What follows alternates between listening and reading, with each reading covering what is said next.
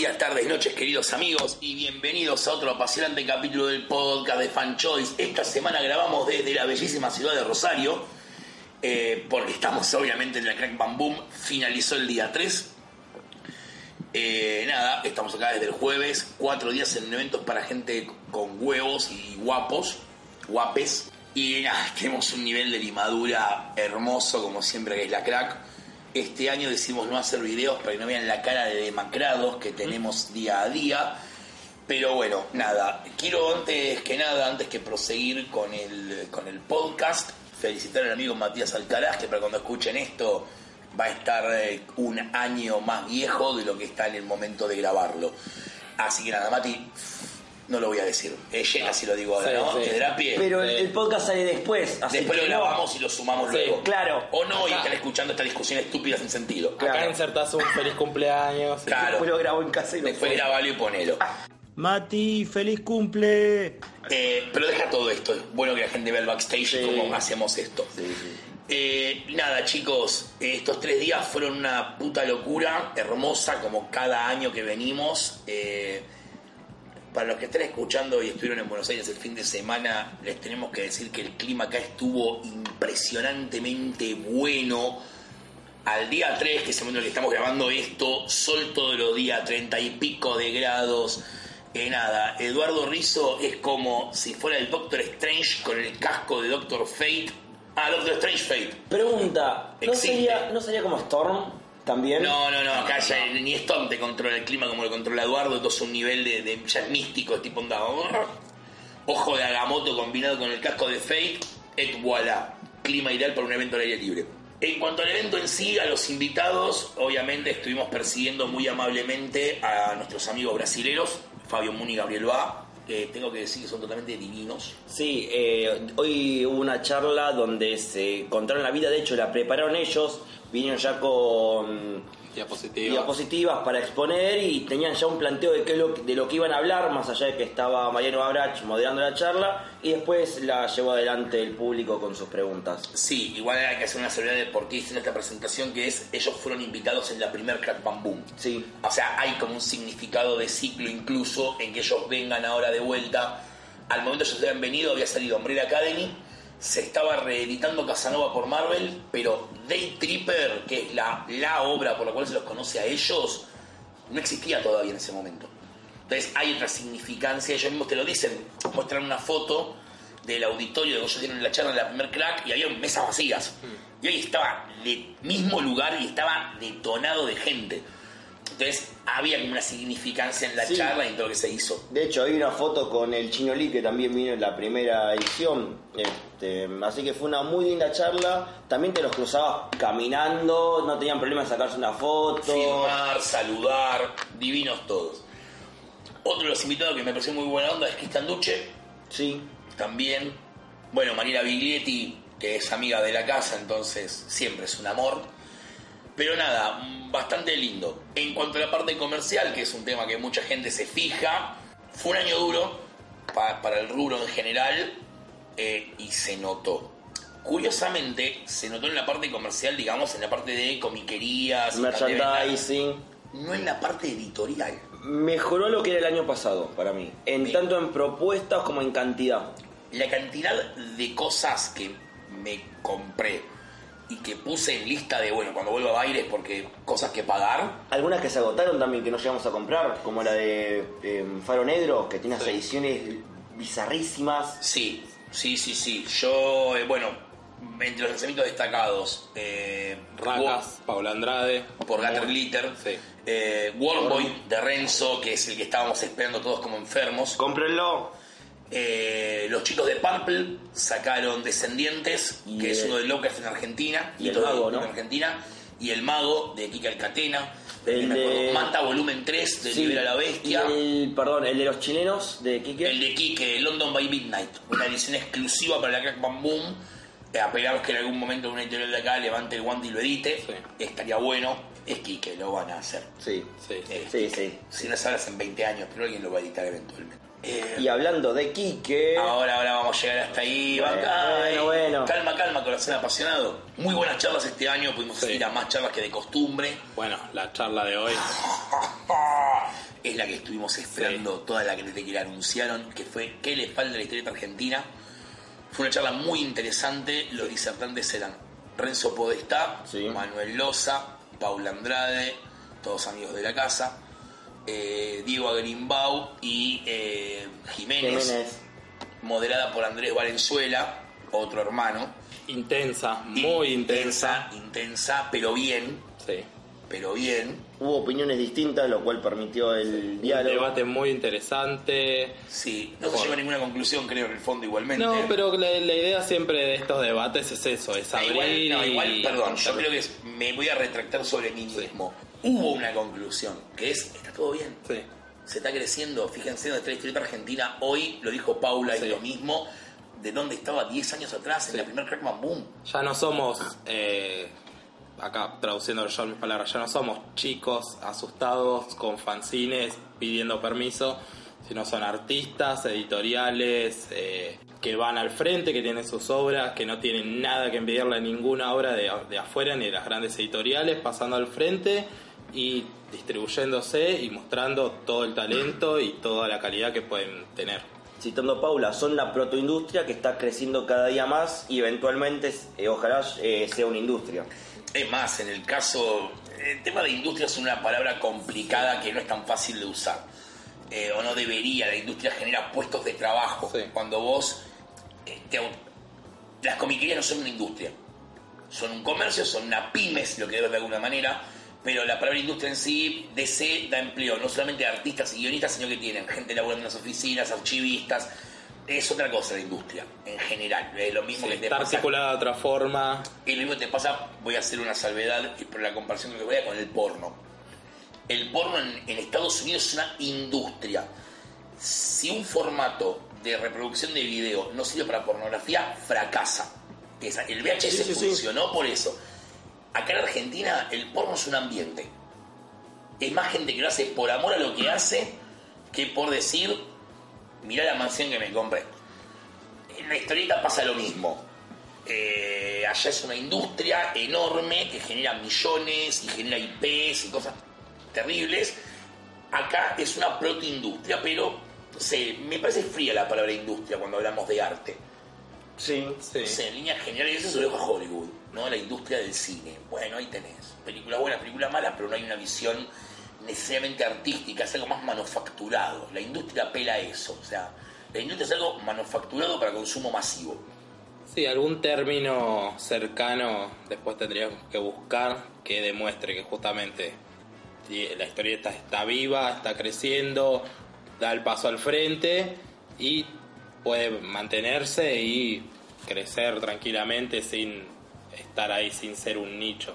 Y es más, el mejor ejemplo también, lo dijo Paula, lo tenés en la crack, ahora tenés dos galpones llenos de historieta argentina. Tenés la carpa, que tenés toda la parte de, de fanzines, Sí. que son los chicos que están arrancando ahora con sus ediciones, incluso el Artist Alley, que en su gran mayoría Sí. son artistas argentinos. Sí. Eh, y después tenés el otro galpón donde tenés a las editoriales propiamente dichas. O sea, tenés dibujados, tenés dos eventos al año de historia autogestiva en Argentina. Que detona. Perdón, tres dibujados hace dos veces. Claro, pero dibujados es Bueno. apuntado específicamente historieta argentina autogestiva. Sí. Yo me refería a eso específicamente. O sea, la crack, al par de que le da obviamente muchísima preponderancia a historieta argentina, digo, ¿no? Los premios Carlos Trillo, Sí, ahora sí. vamos a llegar a ese punto. Eh, dibujados es como que apunta específicamente a eso. Pero, y un detalle de la carpa de los fanzines, esta vez era todo sobre cemento, por ende si llegaba a lloverse, los pibes no iban a estar sobre el pasto y no se iba a inundar. Muy bien, eso No estuvo- se, no llovió, no se tuvo que usarla esa claro, contramedida. pero bueno, estuvo, estuvo bueno que haya estado ese upgradeo. Sí, sí, obviamente. Pero nada, la verdad que como siempre, divino todo. La ciudad nos recibió divino, fuimos a las comiquerías como siempre a, a recorrer. Algo muy bueno fueron las muestras. Sí, Eh, en mi caso, la muestra que más me gustaba y más iba con ganas de ver, la muestra de Chichoni, que la curó Juan Ángel. Juan Ángel. Hermoso, muy lindo. Bueno, el lugar es muy hermoso y, al- y lo armaron bien con toda una retrospectiva, unas reproducciones con muy buena calidad, el recorrido a lo largo de, no son fotocopias en papel obra, decís vos. No, no, no, acá le pusieron todas las ganas y todo el respeto por el artista que merece y le- se nota una elección cuidada y es maravilloso. La de Patolucito, la de Patoluzú en realidad, que también se hizo en el Galpón 11, es una puta locura. Originales de, de Quinterno, o los asistentes de Quinterno, incomprobable. Colgados ahí, libros en vitrina, los muñequitos de Jack, reproducciones de las tapas de Patoluzú. Ma- eh, mañana que voy a estar más tranquilo, Sí. posiblemente voy a dedicarme por ahí a filmarla y subirla a Instagram. Cuando estén escuchando esto, simple, o pasó o no pasó. No hay un plan B, pero voy a hacerlo por Instagram TV, así queda, porque si lo No. subo a las historias cuando lo vean. Fotos, no, después te explicamos, fotos y lo dejas en destacados. Con un nombre que Pero diga. me gusta más el. Bueno, ve- mañana lo evalúo. Maña- mañana Puedo hacer las dos cosas Sí. incluso si quiero. Dale. Tengo tiempo, o sea, ya está. Eso, nada más. No, son las dos muestras que había. Sí. Dentro de la crack, sí. Dentro de la crack, sí, perfecto. Eh, nada, volviendo al tema de recorrer comiquerías, la pasamos muy lindo. Eh, siempre es un placer visitar a los colegas este, de Rosario. Eh, Paul de Puro Cómic, un amor de persona como siempre. Y nos rescatamos unas cosas muy lindas. Muy lindo material, muy buenas oportunidades para rescatar sí, sí, joyas. sí. Si vienen a Rosario, yo creo que hacer el circuito de comiquerías, que no es tan grande como el de Baires, obviamente, pero que le dejamos plata a todos, le dejamos plata a todos. Eh, sí. Uh, chicos, estamos recapitulando en vivo. Eh, Yo estoy Anoche fue la fiesta del Big Sur Fest, casualmente. Ah. Anoche fue el Big Sur Fest. Eh, no nos la pusimos en la pera pero estuvo peligrosamente cerca. Eh, tengan en cuenta que estamos durmiendo pocas horas por día. Pero qué bien que la pasamos, Sí. la puta madre.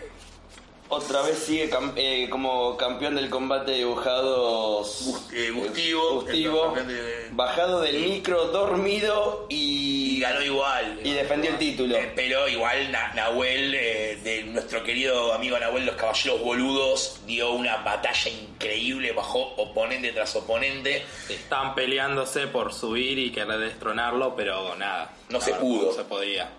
Eh, uf, qué, qué viaje emocionante. Nada, lo voy a decir lo mismo que digo cada año y cada vez que alguien pisa la comiquería y esta ya la conoce. Vengan, no se lo pierdan, es una oportunidad maravillosa para interactuar con otros fans, con gente, con los artistas. Es un ambiente muy relajado, muy distendido. En la misa comiquera, esta frase se, se repitió muchísimo en las últimas semanas. Eh, la misa comiquera, chicos. O sea, yo todo bien con los demás eventos eh, más mainstream. Sí, estoy hablando de la Comic Con, porque me miran con cara de ¿cuál estás hablando de la Comic Con? Sos comiquero, sos fan, este es el evento para vos. Esta Punto. es la experiencia que tiene que pasar el comiquero para. Sí, yo creo que te graduás en el momento en el cual venís a Rosario. Bueno, también te graduás y compras cómics en general, pero bueno, chicos, es una hipérbole porque venimos muy cebados con el evento, que nadie se sienta mal. Eh, no, no es que seas menos fan que los demás si no venís, pero vení, está buenísimo. Está buenísimo. 10 años de Crack Bamboo. Ustedes me acuerdo la primera. Va, me acuerdo todas. Ah, bueno, otro destacado y no menor fue que este año hicieron un libro que se llamó Crack Bamboo Antología. Años anteriores hicieron libros específicos con homenajes a Jiménez, a Miller, y este año se hicieron un auto-homenaje. El libro es hermoso, o por lo menos para mí es un viaje a la nostalgia de la última década de mi vida. O sea, justo son 10 años de Fan Choice también. Aunque son 10 Crack Bam Boom, no son 10 años de la crack, son 9 per se, por paso calendario. Pero básicamente toda mi historia como fan choice eh, es cruzada por la Crack Bam Boom al punto en el cual para mí el año calendario termina ahora. Hoy es Nochevieja. eh, yo es cuando vuelvo al local cargado con ideas. No saben lo que viene para el 2020. Que Dios te ayude. Este, cargado de ideas, cargado de energía. Acá donde yo renuevo las energías eh, comiqueras, digamos. Vengo, me nutro de ideas, de intercambio de opiniones y vuelvo cargado. Y ya no lleva septiembre, estoy hecho mierda. Y como tipo, ahí falta mucho para la crack. Necesito las vacaciones. Eh, pero es eso es, venís, te encontrás con gente, ojo, mucha gente que la encontrás en Buenos Aires. Yo que me cansé de saludar gente que pasa por el local, colegas que los veo en bailes, pero de repente tan relajado y tan distinto todo. Bueno, a mí me pasa que mucha gente de que conozco de Baires la veo a veces más acá que en Baires. Eh, suele ocurrir. Y no estoy hablando de Aníbal en este caso. Hola Aníbal. Pero bueno, ahora sí, sin más prolegómenos, pasamos a los premios Trillo. Poneme la música del Martín Fierro, por favor, de fondo y manteneme durante todos los premios. Oh, bueno, Son tres minutos. dale. Primer premio, Mejor Antología, ganador Distopía número 2 de Editorial Pictus. Muy bien. Pongo el aplauso. está Pongo el efecto, queda más lindo. Bueno, a partir de ahora poner el efecto, ahora dejaré para, que, para que vean la diferencia. Sí, obvio. Después como mejor obra humor gráfico, Arre de Loco Rabia y Desgraciadas Totales de Gourmet Musical. Curioso, este año hubo varios empates y hubo más de un ganador. Sí, señores. Vamos con el que sigue. Mejor obra público infantil lo ganó Bosque Negro, Bosque Blanco de nuestro amigo Fernando Calvi. Fer, felicitaciones, querido. Editado por Comics Debris. Mejor Rescate de material previamente editado, Córdoba Blues de Peiró, Hotel de las Ideas Historieteca y otro empate, Pesadillas del amigo también Kike Alcatena por Purple Boots. También amigos de la casa. Felicitaciones a Eh, Lea Caballero. El, y a Leo Escarada. Eh, la palabra Kike Alcatena la van a escuchar. Vos decís, Como JCA. Eh, Alguien lo tenía que hacer. mejor portada ganó Iceberg de Gonzalo Kenny por Libera la Bestia. También, amigos de. Sí. Muchos amigos. Somos gente. 2 de noviembre, decís que por ahí vean algo de toda esta gente. Ponele. Ponele, puede ser. Ya vamos a ver. Mejor dibujante. Facundo Percio por Picnic Buenos Aires de Hotel de las Ideas. Sí. Bueno, el premio a Mejor Guionista, Abel Alves por Segunda Avenida, editado por Loco Arroya. Bueno, después viene Mejor Autor Integral, Sorpresa para Nadie, Kika Alcatena por Doctor Paradox. Comic Debris y Poli. Me toca a mí, Sí. esta que yo quería decir. Lo armamos adrede y se empezó la ronda para que yo llegara a este punto. Yo quiero destacar algo. Va a sonar mal, obviamente que se felicita a todos los autores, pero esto tiene una significancia importante eh, en lo que es fan choice. Mejor obra de público adulto, El aneurisma del chico Pac 2 de Renzo Podestá. ¡Eh, Renzo! ¡Renzo! Te queremos, Renzo. Y Mati, Bueno, un premio más que merecido, que estaba, no, no decir que estaba cantado, sino que hace años que creo que viene este viene mereciéndoselo, premio de la trayectoria para Kike Alcatena. Eh,